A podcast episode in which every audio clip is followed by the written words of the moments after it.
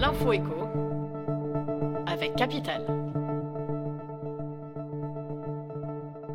On commence par le chiffre du jour, 10 milliards d'euros d'économies. Un décret publié ce jeudi détaille les coupes budgétaires annoncées par le gouvernement. Ce serrage de vis touche 29 domaines. Les aides à la rénovation énergétique MaPrimeRénov sont par exemple rabotées d'un milliard d'euros. Le plan pour le travail et l'emploi perd également plus d'un milliard d'euros.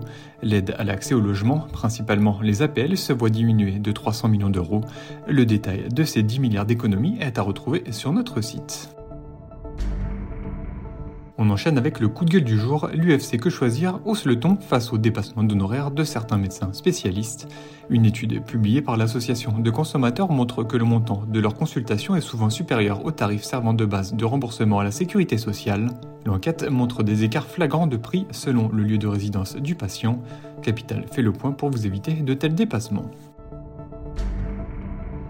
On poursuit avec la citation du jour. Il y a un gros potentiel, c'est par ces mots que Ludovic Delclois, directeur financier d'Auchan Retail, justifie la reprise de 98 magasins Casino. Si cette acquisition est stratégique pour le distributeur, elle n'en reste pas moins coûteuse. Auchan, qui n'a pas souhaité donner le prix exact déboursé pour ses magasins, va devoir opérer une augmentation de capital de 300 millions d'euros et dépenser 400 millions d'euros jusqu'en 2028 pour remettre à neuf ses points de vente.